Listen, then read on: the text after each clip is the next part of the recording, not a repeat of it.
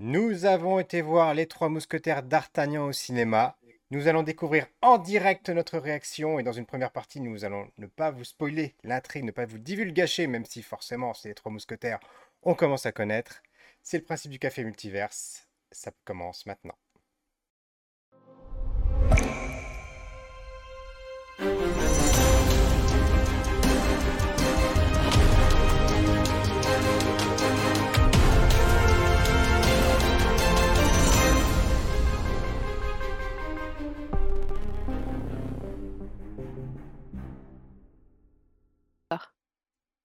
Bonjour et bienvenue dans ce 65e épisode du Café Multiverse où je vous retrouve cette semaine avec Marie. Bonjour Marie.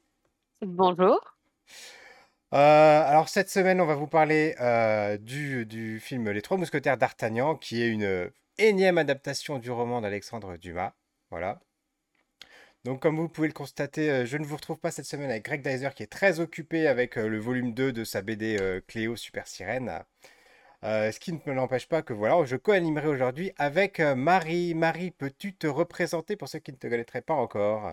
Bonjour, alors ceux qui ne me connaissent pas, c'est une honte, c'est-à-dire que vous regardez pas assez le Café Multiverse.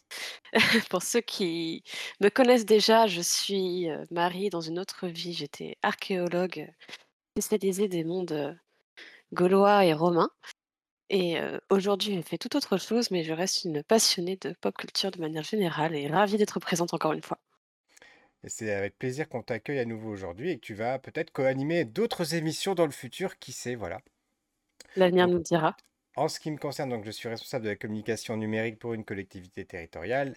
Et euh, dans d'autres missions de ma vie, j'étais responsable des invités pour les festivals Japan Expo et Comic Con Paris. Et ben, maintenant, un jour, il faudra que j'arrête de dire ça parce que ça fera bientôt 15 ans. Maintenant, ça va, ça va être périmé. Hein. Voilà, donc on se retrouve aujourd'hui pour parler euh, des trois, mousquetaires, donc d'Artagnan. Euh, et euh, on va parler donc pendant une première moitié de l'émission du film, en essayant de pas trop rentrer dans les détails, même si évidemment, comme je disais dans l'introduction, c'est les trois mousquetaires, donc ça commence à être bien connu, bien connu, reconnu, repensé, et avec des variations dans tous les sens, qui a été un, a film aussi fait par les, réalisé aussi par les Américains de temps en temps. Voilà. Euh, et on commence sans plus attendre. la question, c'est le casting. C'est le, sujet, le sujet euh, avec lequel on débute souvent l'émission. Marie, pour toi, le casting, euh, qu'est-ce que tu en as pensé? Est-ce est que tout allait bien? Est-ce qu'il y avait des choses qui étaient un peu dissonantes ou pas? Ah, bah, pour moi, le casting était le, le plus gros point fort. Et c'est d'ailleurs ce qui m'a enjaillé dès les premières annonces du film, c'est le casting. Moi, c'est un casting que j'aime d'amour. C'est un ensemble d'acteurs et d'actrices que j'aime énormément. Et les voir tous ensemble, c'était un espèce de petit fantasme qui a été réalisé. Et c'était pour moi le gros point fort, ce casting. Alors, ce qui m'a poussé, en tout cas, à aller le voir tout de suite. Alors c'est vrai que je te rejoins, moi, c'est un casting qui m'a plu et en plus ça m'a ça m'a rappelé quelque chose. Euh, alors, je remets un petit peu de contexte pour ceux qui, ne connaissent pas forcément, euh, qui ne nous connaissent pas par rapport à nos goûts. Euh, Marie, elle est plutôt à défendre le cinéma français. Moi, disons que j'ai pas forcément le même engouement, voilà, surtout pour certains types de films. En revanche, j'ai une affection particulière pour un film qui a bien une vingtaine d'années maintenant, qui s'appelle Le Pacte des loups, et où on retrouvait déjà Vincent Cassel. Et de revoir Vincent Cassel dans ce type de rôle, type KPDP, moi, ça me, ça, ça m'a fait quelque chose, ça m'a, ça m'a vraiment euh, attiré pour voir le film. Après, je suis pas forcément un gros fan de, du reste du casting, euh, Romain Duris, etc. Euh, Eva Green, bon, pour moi, elle fait de l'Eva Green, voilà, elle est égale à elle-même, mais c'est vrai que Eva Green, dans le rôle de Milady, enfin, je pense que si Alexandre Dumas l'avait connue à l'époque, c'est limite pour elle qu'il aurait écrit ce rôle. Qu'est-ce que tu en penses? Moi, je pense que les rôles ont chacun été écrits pour les acteurs choisis. Je, pense que les personnages étaient présents, certes, hein, les personnages n'ont pas été réinventés, mais ils ont été adaptés aux acteurs. Je sens profondément que chacun des rôles a été réécrit selon les acteurs qui les interprétaient. C'est le cas pour moi de, François Civil qui joue un D'Artagnan qui est totalement un D'Artagnan François Civil. Quoi. On, le, retrouve, lui, sa propre personnalité dans ce personnage. Je pense que chacun des rôles a été adapté aux acteurs. Alors, il y a Greg Dyser qui est dans les commentaires. Salut Greg, j'espère que tu travailles bien aujourd'hui. Il dit, j'ai vu pas mal de gens choqués de voir Vince- Vincent Cassel, Romain Duris, alors que les trois mousquetaires sont censés avoir 25 ou 30 ans. Alors, oui, c'est vrai, en même temps, euh, D'Artagnan, d'après le bouquin, il est censé avoir entre 13 et 15 ans. Alors, euh, bon, euh, François Civil, il fait pas 13 ou 15 ans, euh, effectivement. Euh, c'est un petit peu le syndrome Senseiya et Chevalier du Zodiac où les, héros sont censés avoir euh, 13 ans dans l'animé. Enfin, là, c'est pareil. On, sent bien qu'il y a une relecture, mais bon, moi, moi pour le coup, ça m'a, m'a pas choqué. Je pense que c'est quelque chose qui est très, très récurrent. Moi, je pense à la série Sex Education où on est censé avoir des adolescents lycéens et ils ont tous 25 ans, quoi. Donc c'est quelque chose qui, en soi, est, comment dire? Casse un petit peu les rôles, mais en même temps qui est pas choquant parce que c'est tellement courant dans le milieu du cinéma, dans le dans les séries qu'on s'y Et, et, attend presque. et moi, j'ajouterais autre chose, euh, c'est euh, c'est par rapport même à, à l'environnement du film. C'est un, environnement qui se veut, enfin, en tout cas, j'ai le sentiment réaliste par rapport à l'époque. C'est-à-dire que c'est un petit peu crade, je sais pas comment le dire autrement. Tu, tu, tu diras, Marie, ce que tu en penses. Et du coup, je trouve que prendre des, des acteurs qui ont 50 ans pour camper des, des trentenaires, je me, je me dis que ça colle. Parce que à l'époque, tu devais vite euh, avoir, euh, enfin, tu devais vite faire ton âge, quoi. Je pense que plus, euh, plus que de nos jours, quoi. De nos jours, t'as 20 ans, tant, que t'as déjà, t'as encore la tête d'un gamin. Euh, à l'époque, à 15 ans, tu devais déjà avoir un petit peu, un petit peu de bouteille. Qu'est-ce que t'en as Oui, pensé, toi, après, Marie, heu de cet environnement, ouais? Après, je trouve que l'environnement est extrêmement travaillé et ça, c'est aussi un des points forts, heu, du film, c'est qu'on a une ambiance, une photographie et surtout en termes de décor et de costumes, il y a un travail extraordinaire qui a été fait. Moi, j'admire, je suis restée à la fin du générique pour lire un petit peu, heu, combien de personnes avaient bossé là-dessus et il y a eu un travail colossal, absolument colossal sur les costumes et sur l'environnement et ça, franchement, c'était souligné. J'ai même vu quand même crédité, heu, à la fin, il y a un mec, il était crédité Assistant poil à poil de Vincent Cassel, mais moi je trouve ça extraordinaire sur un CV. Assistant poil à poil. Ah d'accord, c'est parfait. Non, e- effectivement. Alors il y a, il y a Greg Dyser qui nous dit que c'est bou- les bousquetaires. Oui, c'est un peu l'idée. Mais euh, effectivement, on ne retrouve pas les, les tenues euh, qu'on peut voir dans d'autres films avec euh, la croix, etc. Non, là, c'est beaucoup plus une approche réaliste. Je sais pas comment le dire. Mmh. Je sais pas pour le coup si ça, si ça colle au bouquin. D'ailleurs, toi, tu les avais lus les bouquins ou pas? Alors, moi, j'avais lu les bouquins, j'avoue que ça remonte à quelques années, heu, à mes jeunes années. Après, j'avais lu, heu, Alexandre Dumas qui est un auteur, heu, pour moi, un grand classique de la littérature. Mais à savoir que Dumas, c'est aussi à prendre avec des pincettes. On est sur un roman inspiré d'un personnage historique et déjà, il y avait une énorme scission entre le vrai d'Artagnan, le vrai type et ce qu'Alexandre Dumas, en a fait. Déjà là, il y avait un il y avait une réinterprétation romanesque, Extraordinaire, donc le fait que ce soit plus ou moins respectueux étant donné qu'on réadapte un livre qui avait déjà réadapté une histoire, je je vais pas m'offusquer là-dessus. Même en tant Oui, qu'historienne, je vais pas m'offusquer là-dessus. Et puis, je sais pas si c'est la quinzième, la vingtième adaptation du roman, mais voilà, et au bout d'un moment, on est, euh, Oui, on peut largement se permettre de prendre oui. des libertés par rapport à, à ce type de roman. D'ailleurs, euh, Mmh. moi, je me souviens que je gardais un excellent souvenir de L'homme au masque de fer Ah tout à euh, fait. avec DiCaprio, euh, qui adapte, euh, qui adapte pas en fait le- directement les Trois Mousquetaires, mais qui adapte plus ou moins une partie de la suite. voilà. Et moi, c'était un film qui m'avait, qui m'avait scotché. Mais il y a eu une grande époque en fait du film de KPDP, parce que là on est On va dire dedans, on va dire parce qu'il y a des choses qui vont y apparaître dans le partie spoil que voilà, mais si on parle des grands films de KPDP, moi je pense à Fanfan la tulipe, je pense à des des films comme ça qui nous ont marqués Le et marqués dans le bon sens du terme. Le Bossu, enfin bon, il y a eu des films, il y a eu des films fabuleux sur le thème. Donc c'est vrai qu'il y en a eu déjà beaucoup de faits.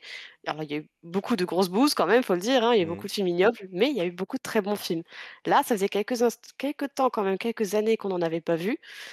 Faut dire qu'il y a pas eu de film de ce genre qui est sorti au cinéma, en plus cinéma français depuis, je dirais bien 10-15 ans. Donc bon, c'est est-ce que Oui, c'est un et s puis renouveau? une, À une voir? grosse production même du cinéma français, parce que là, on voit que, on voit qu'ils ont mis les moyens quand même, hein, euh, c'est, c'est pas rien du tout.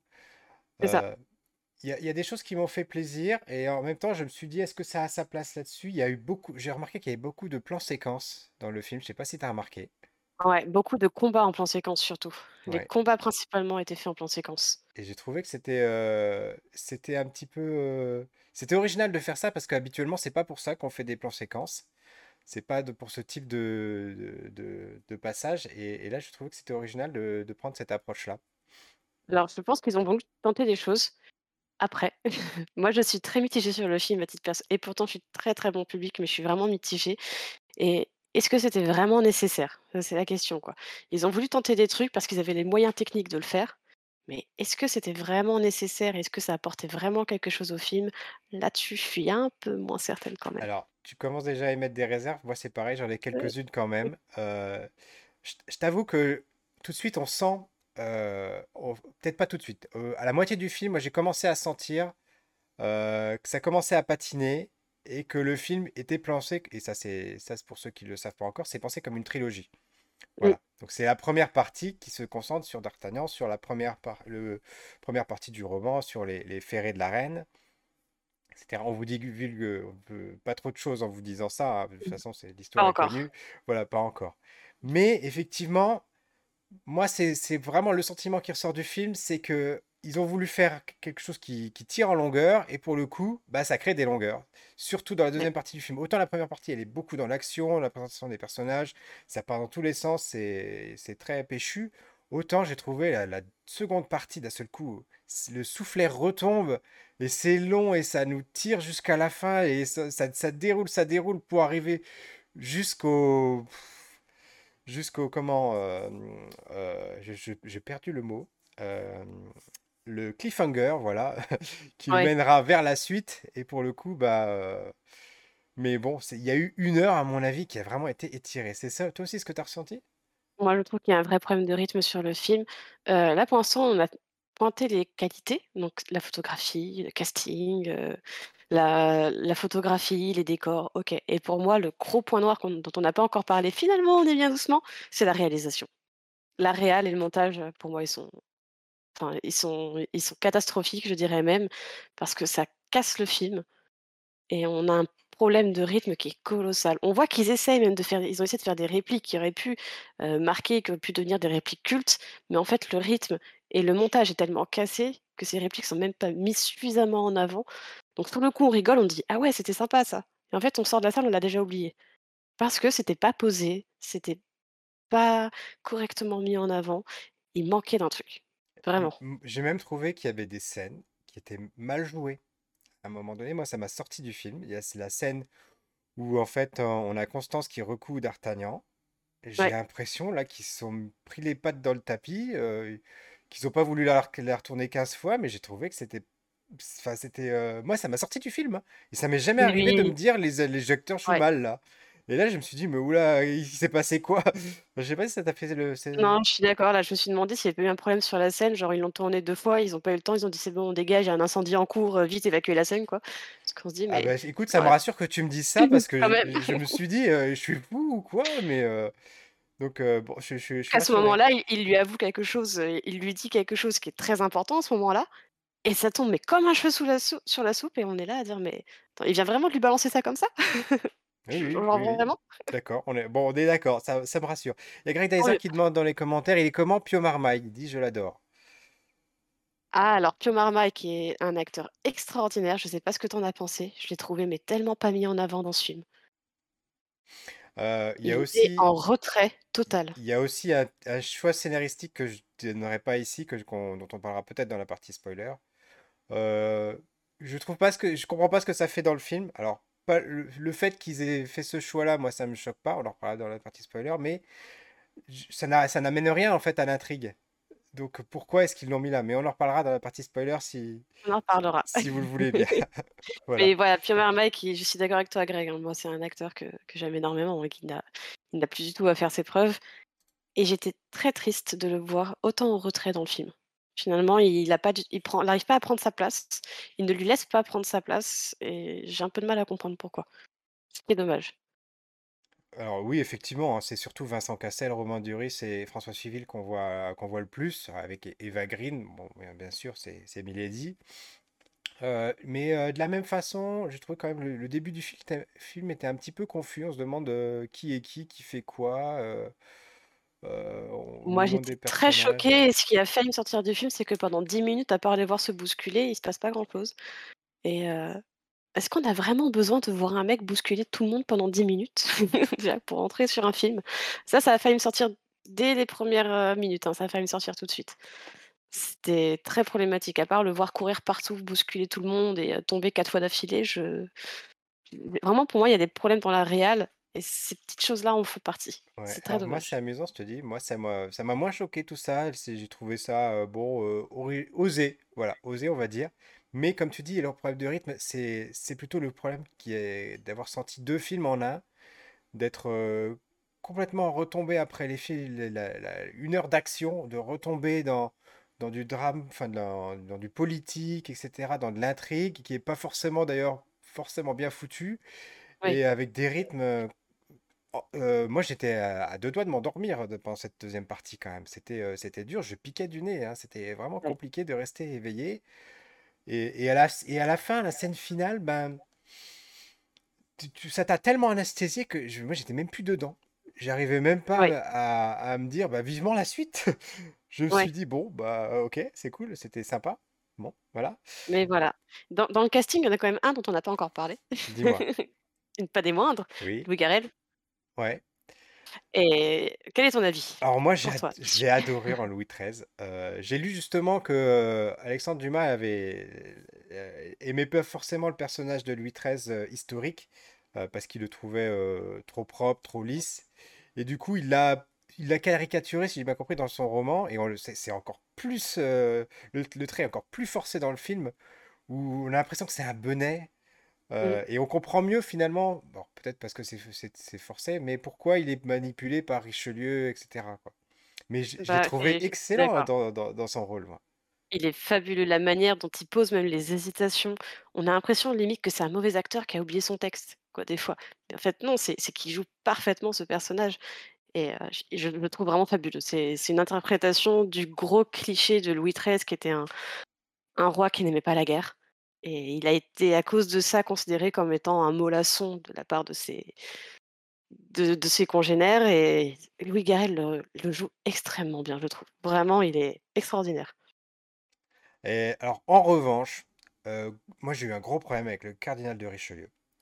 Parce que pour moi, le cardinal de Richelieu, enfin, dans l'imaginaire collectif, en tout cas dans mon imaginaire, c'est vraiment un personnage, tu vois? C'est le gars qui manipule dans l'ombre, c'est un gars qui a de la prestance et cetera et je trouve l'acteur qu'ils qui ont choisi, Eric Ruff, il il est pas du tout il colle pas du tout au rôle. Ouais. Moi, je je Non, non, je sais suis d'accord. je je sais pas qui est-ce qu'ils auraient pu mettre à la place, tu vois? Mais, hem Pour moi, c'est c'est un- c'est une erreur de casting. On parlait du casting au début, du bon casting. Là, pour le coup, le mauvais casting, euh, c'est lui. euh, il rend... C'est pas le bon personnage. ouais, ouais, c'est vrai. C'est vrai que je j'avais même pas fait attention, en fait, donc c'est pour dire qu'à quel point, en effet, il l'avait pas du tout marqué. C'est pourtant, normalement, heu, Richelieu, c'est un personnage tellement important qu'il devrait avoir une prestance, comme tu dis, plus plus forte et là, il passe un peu inaperçu.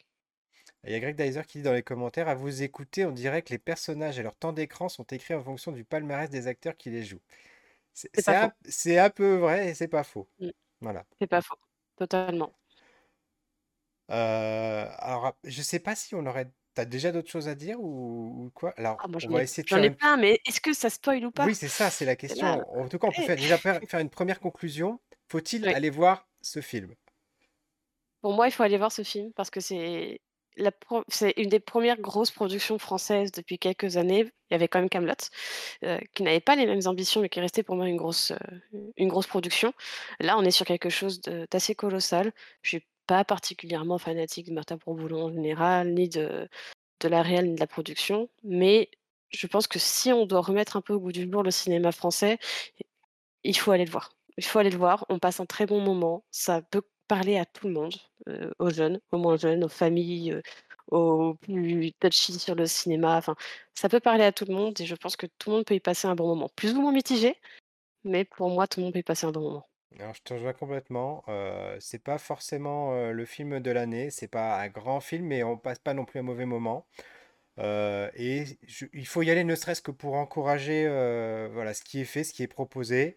Euh, ça, c'est un bon souffle de, d'air dans le cinéma français, qui en avait grand besoin, je pense. Euh, ça Mmh. montre qu'on est capable, on est tout aussi capable que les Américains de faire euh, des films de, de, de, de ce genre, de genre, avec des moyens. En plus, bon, il y a, y a quand même l'ambiance de, de l'époque qui est, qui est ce petit plus euh, je trouve qu'il qu'il donne un, cachet au film qui est vraiment, Le côté vraiment sale. chouette. Ouais, le côté sale, là, crade, les, les, les bousquetaires, comme disait Greg Dyser en commentaire. ça. Et rien que pour ça, euh, faut aller le voir. Et sans transition. Et ju Ah, vas-y. justement, c'est pas mal parce que, heu, c'est vrai qu'à l'époque, il y avait pas de l'eau comme on utilise aujourd'hui, on ne se lavait pas à ce Voilà. moment-là. C c'était une période où on ne se lavait pas, où les gens, heu, riches, les rois, les reines, les gens de la haute mettaient beaucoup de maquillage, de fond de teint et de parfum, mais on ne se lavait pas à ce moment. L'eau était, voilà, considérée, finalement impropre. Donc là-dessus, c'était un peu culotté de dire, «OK, on fait des héros, mais des héros sales et des héros un peu moches, un peu cradingues avec les cheveux gras et tout». Bon, OK, pas mal. C'est une prise de position. moi, j'ai apprécié. Et sans transition, c'est parti spoiler.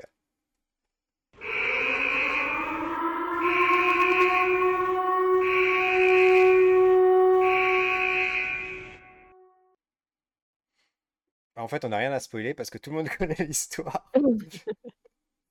C'est vrai qu'on parle de spoiler, mais au final, heu, ça veut dire que Non, je disais, 300 ans qu'on connaît le truc. j'en parlais dans la première partie de l'émission. À un moment donné, ils nous disent, euh, bon, ils font largement sous-entendre que le personnage de Porthos euh, est homosexuel.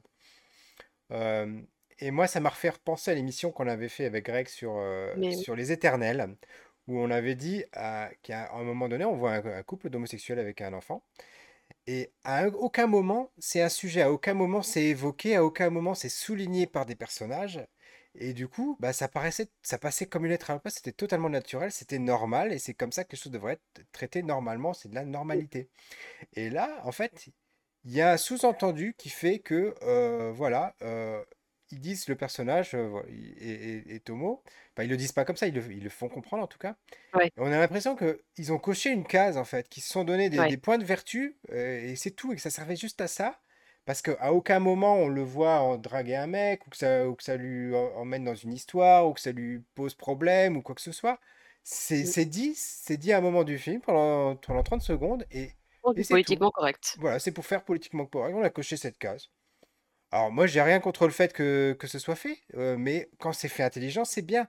Là, là j'espère qu'à la rigueur, ils vont utiliser ça dans le, les- les- dans le 2 ou dans le 3, euh, pour que justement ça serve l'intrigue, mais là, ça ne sert à rien du tout. Donc je vois Oui, pas en quoi euh, ils ont amené ça dans le, dans le scénario. Voilà, c'était ma... Je vais faire ma parenthèse sur Porthos. heu, alors moi, je serais presque mauvaise langue.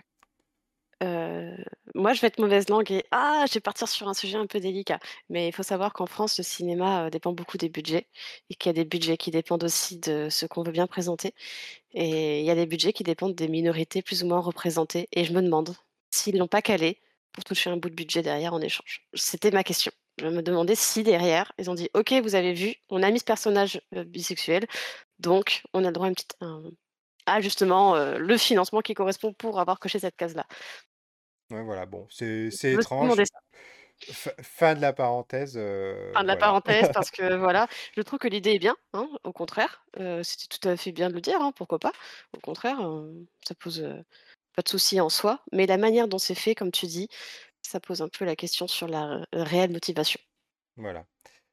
Euh, autre chose, euh, allez, là on est dans les polémiques, là on met carrément les pieds dans le plat, on, on va se Allez, faire des ennemis. Allez, il faut parler quand même du cas, du cas de Constance, parce qu'ils ont osé ouais, quand même quelque chose. Euh, je pense qu'on peut pas le pa- passer euh, au, au silence parce que je, je, je sais pas, je n'en ai pas forcément vu parler en même temps. Euh, avant peut-être d'ailleurs qu'on en parle, euh, c'est pas forcément un film dont on a entendu beaucoup parler. Je sais pas si tu en as entendu beaucoup parler autour, autour de toi. des mousquetaires? Oui. Heu, pas encore pour l'instant, Voilà. Donc, euh, malheureusement, je dirais, bon, il a, certains disent c'est parce que, en plus, il se retrouve face à Mario. Bon, en même temps, Mario, c'est pas vraiment la concurrence de, de ce film, c'est pas Mmh. le même public. Les gens vont pas au cinéma pour voir la même chose. Euh, mais c'était quand même le deuxième meilleur démarrage, je crois, cette semaine-là. Donc, ça reste quand même un film oui. qui a, qui a été vu. Et en plus, il est en train d'être distribué à l'international. Superbe, ça c'est une bonne chose. Donc, ils ont pris Lina Koudry dans le rôle de Constance. Mmh. euh, et moi, sur le coup, ça m'a, ça m'a un petit peu sorti. Parce que euh, ils ont beau lui avoir mis deux tonnes de fond de teint. Enfin, voilà quoi. Euh, elle est euh, quand même très bronzée. Il lui montrait limite un accent. Et ça m'aurait encore plus sorti du film. Mais c'est, un. Bon, moi je dis pourquoi pas. Après, je, je trouve. Elle a cette- ce côté. Bah, là, cette sorte de candeur qui Ouais, colle quand même, oui, pour jouer le personnel, elle colle, mais euh, ça- le fait que s'il ait choisi elle, ça m'a quand même fait, euh, sur le coup, j'ai dit, bon, Il va falloir que vous me vendiez ça, quoi. Et Ouais. finalement, bon, mis à part la scène dont on parlait dans la première partie euh, où ça colle pas, je trouve qu'elle joue, elle est très bien dans son rôle de Constance. Elle est très Ouais. convaincante. Elle, est, elle a ces petites, de petite fille innocente et qu'en fait, qui, qui œuvre dans l'ombre pour la reine. Et elle est très, très, très, très bien dans ce rôle. Ouais, je suis d'accord, non, le le le choix peut c'est un peu la polémique qui est qui se passe en ce moment sur beaucoup, beaucoup, beaucoup de réalisations, hein, faut pas se mentir. On ne parlera pas de l'annoncière de Cléopâtre, mais c'est, heu, quelque chose qui pose beaucoup à sujet. Après, je trouve que Lina Koudry, heu, a totalement sa place dans le film pour ma part. Heu, je trouve qu'elle est très bien dans ce rôle, elle a totalement sa place ici, elle joue très bien. Donc passer cette chose-là qu'on pourrait Voilà. critiquer en termes Passer la historiques, surprise, moi je trouve que finalement, voilà, elle était, elle était dans son rôle et euh, j'ai hâte de, hâte de la revoir dans la suite, quoi. Franchement. Euh. tout à fait. Euh, Eva Green, Eva Green qui fait de l'Eva Green. euh, est-ce que des, est-ce qu'il y a des acteurs comme ça, c'est qu'on peut, qu'on peut, à qui on peut demander de faire autre chose parce qu'on a l'impression qu'elle joue toujours le même, le même rôle ou alors elle, c'était écrit Ouais, il pour y en a un certain nombre, hein. Il y en a un certain nombre, mais en général, les gens l'aiment pour ça. Les gens les aiment pour ça. Moi, je pense à Will Smith, Oui. je pense à Mélanie Laurent, ce genre d'acteurs où en fait, peu importe le rôle qu'ils font, ils sont eux-mêmes. Enfin, ils sont eux et ils sortent ils s'en sortent difficilement.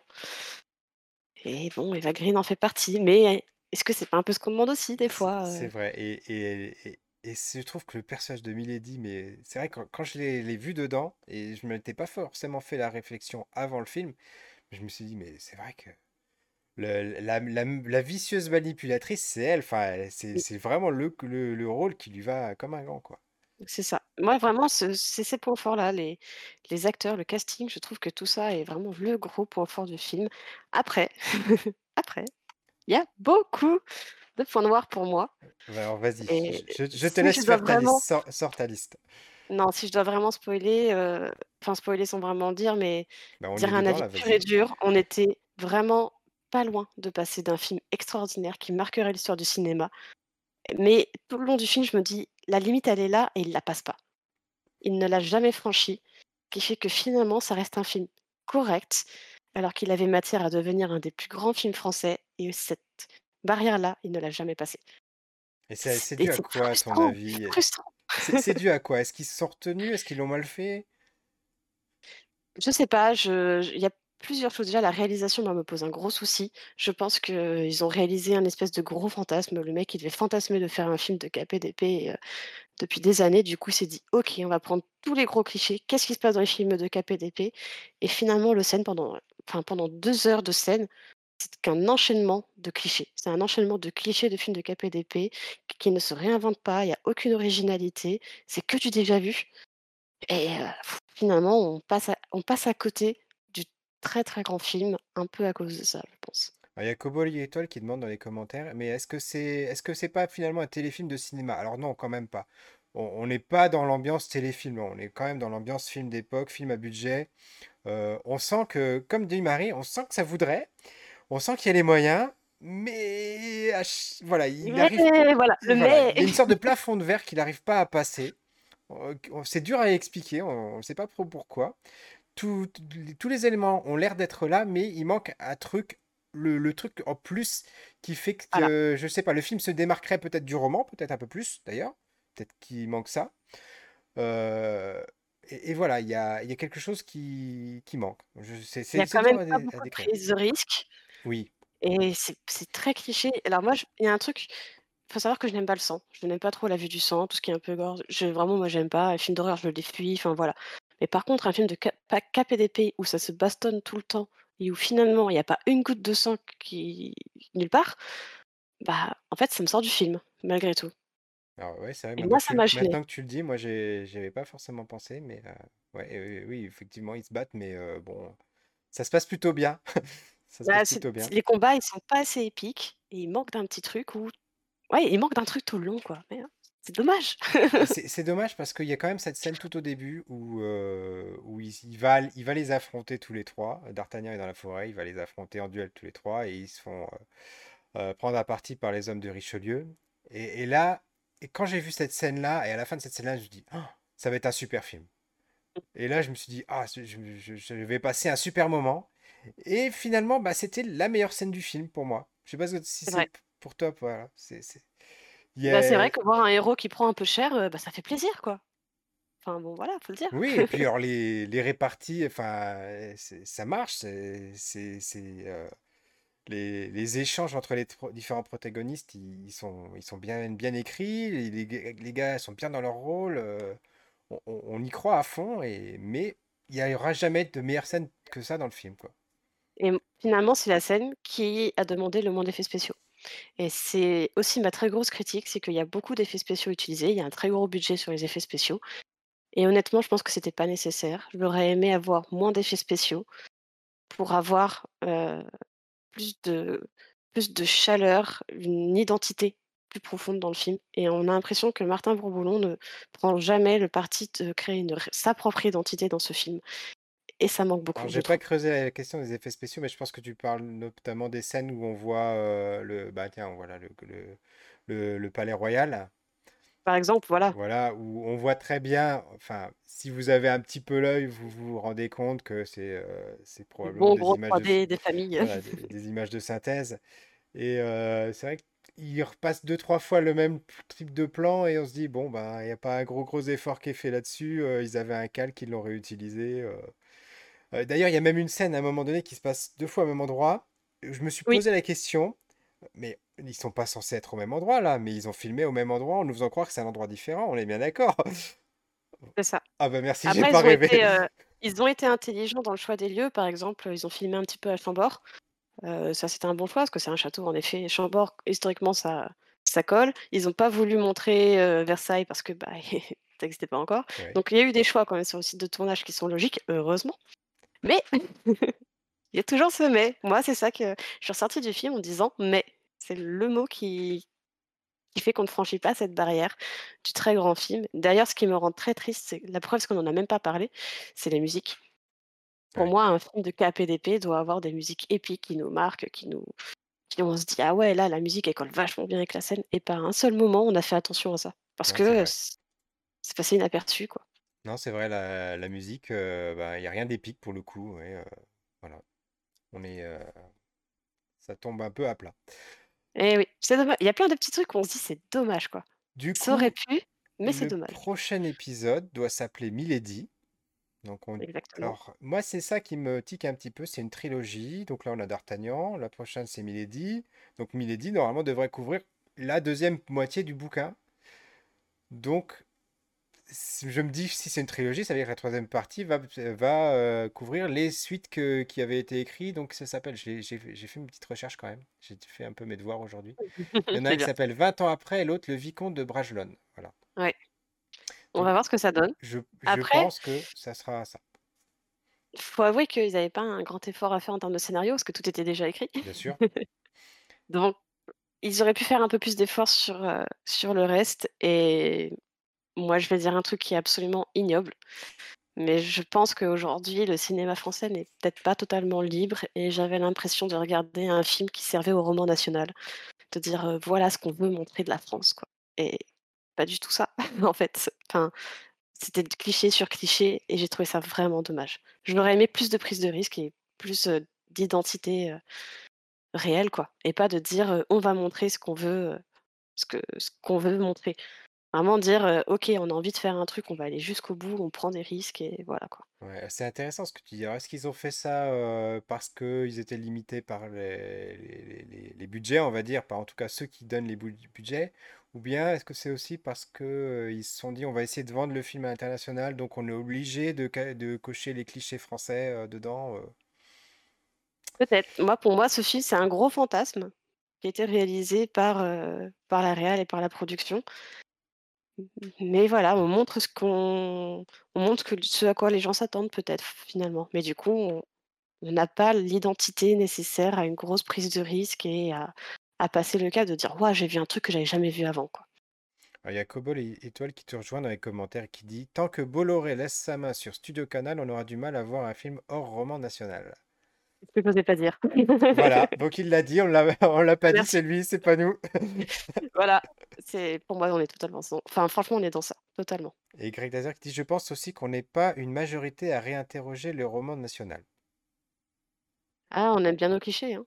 Oui, c'est vrai, hein, c'est vrai, hein. On aime bien nos nos héros français épiques, heu, Napoléon, Vercingétorix, alors qu'en fait, ils ont tous perdu, hein, au final. Bon voilà, hein, ils ont eu des victoires certes, mais pas que et c'est pour ça que, comme tu disais, la scène d'intro où il prend un peu cher et au final la scène elle est hyper bien tournée, bah, je là je me suis dit: «OK, on va on va voir un d'Artagnan qui, bah, qui n'est pas encore d'Artagnan et pour le devenir, heu, c'est pas si simple». En fait, finalement, heu, il a eu une autoroute pour devenir d'Artagnan tout seul, quoi. Ouais, c'est ça. Oui, et en plus en étant fils d'eux presque, puisque, il a sa lettre de recommandation et hop, c'est pa Ouais. c'est parti, quoi. Bon ça, c'était historiquement vrai, mais bon, quand même.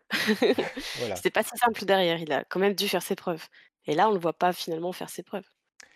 Donc voilà, vous l'aurez compris, on vous invite quand même à aller voir le film, ne serait-ce que pour, soutenir l'initiative, pour espérer qu'on en voit d'autres, des encore mieux, voilà.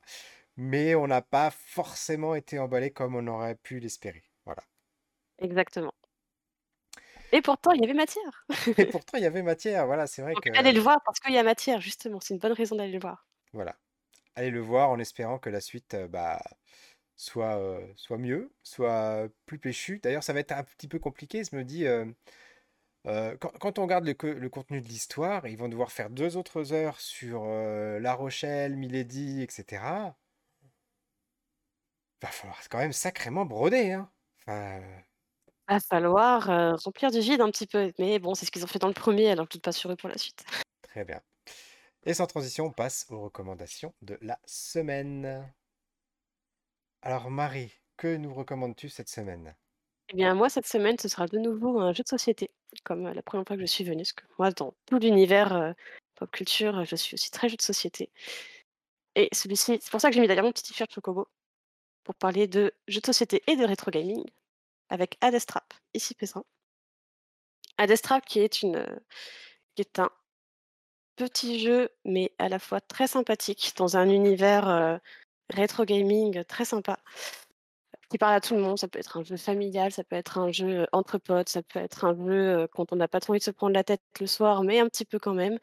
Les parties durent 1/2 heure, on est dans un vraiment kiff, rétro gaming. On a l'impression de jouer à ces jeux PC sur disquette, mais version plateau. On se retrouve dans un labyrinthe avec, heu, le minotaure, heu, qui essaie de nous mettre des bâtons dans les roues pendant qu'on a des petits objectifs et notamment des objets à récupérer. Donc, heu, voilà, on est dans ce type de jeu. Un grand kiff, vintage en jeu de société que je recommande très fortement et en Très plus c'est bien. français donc allez-y. Et en plus c'est français, on vous mettra le lien dans la description et Greg Teiser qui dit en commentaire: «Pierre adore les jeux de société, il faut lui offrir, c'est totalement faux, ne faites pas ça!» bon, encore que des parties d'1/2 heure, ça va, je peux survivre, je crois Ouais, que lui en 1/2 heure, c'est fait je et c'est je même peux pour survivre. à partir de 10 ans, donc c'est même accessible à toi. Ah bah, c'est bien alors, tant mieux. Je te remercie. Heu, ma recommandation, c'est une série, heu, qui est disponible sur Amazon Prime, qui s'appelle, heu, Le Consultant. Voilà, avec, heu, Christopher Waltz, heu, qui joue du Christopher Waltz pour le coup. Voilà. Encore et et je peux pas vous dire l'intrigue parce qu'il faut la découvrir, mais en gros, on a un un gérant d'une société de jeux vidéo, qui décède, voilà. Et le consultant arrive pour redresser la boîte. Et ce consultant fait des choses très bizarres, fait des choix très bizarres et ça va mettre, à mal un tous les tous les employés de sa société. Ça va les faire se se confronter à eux-mêmes, à qui ils sont vraiment, ce qu'ils veulent vraiment dans la vie et voilà, il y a que 8 épisodes, ça passe très vite, c'est des épisodes d'1/2 heure en plus, je vous recommande chaudement, heu, c'est une heu, une é une série pardon à voir, absolument, c'est incroyable, moi je suis rentré dedans, si j'avais pu, je crois que j'aurais regardé les 8 épisodes d'affilée, mais il se trouve qu'il était déjà tard, on s'était dit avec ma femme: «On va regarder, non, non, on va on va garder les 3 derniers, pour le lendemain», voilà et mais c'est, ça passe, hyper vite comme une lettre à la poste, c'est, et à la fin, on n'a pas toutes les réponses, je sais même pas s'il y aura une saison 2 d'ailleurs, mais voilà, ça ça ça vous ça vous donne envie de vous questionner sur ce qui c'étaient ces personnages, qu'est-ce qu'il est venu faire et pourquoi, voilà. J'en dirai pas plus. À voir, donc on est très jeux vidéo aujourd'hui dans les recommandations. En tout cas, bah, je te remercie Marie d'avoir passé cette émission, en ma compagnie. Je remercie aussi Greg Deiser et Como Étoile d'avoir été dans les commentaires. Merci à vous. Greg Deiser qu'on retrouvera à nouveau dès la semaine prochaine dans notre émission consacrée, au, Mandalorian, la 3e saison de la série, Star Wars, voilà. Merci à tout le monde, merci à toi Marie et à très bientôt. Salut! à très bientôt. Au revoir.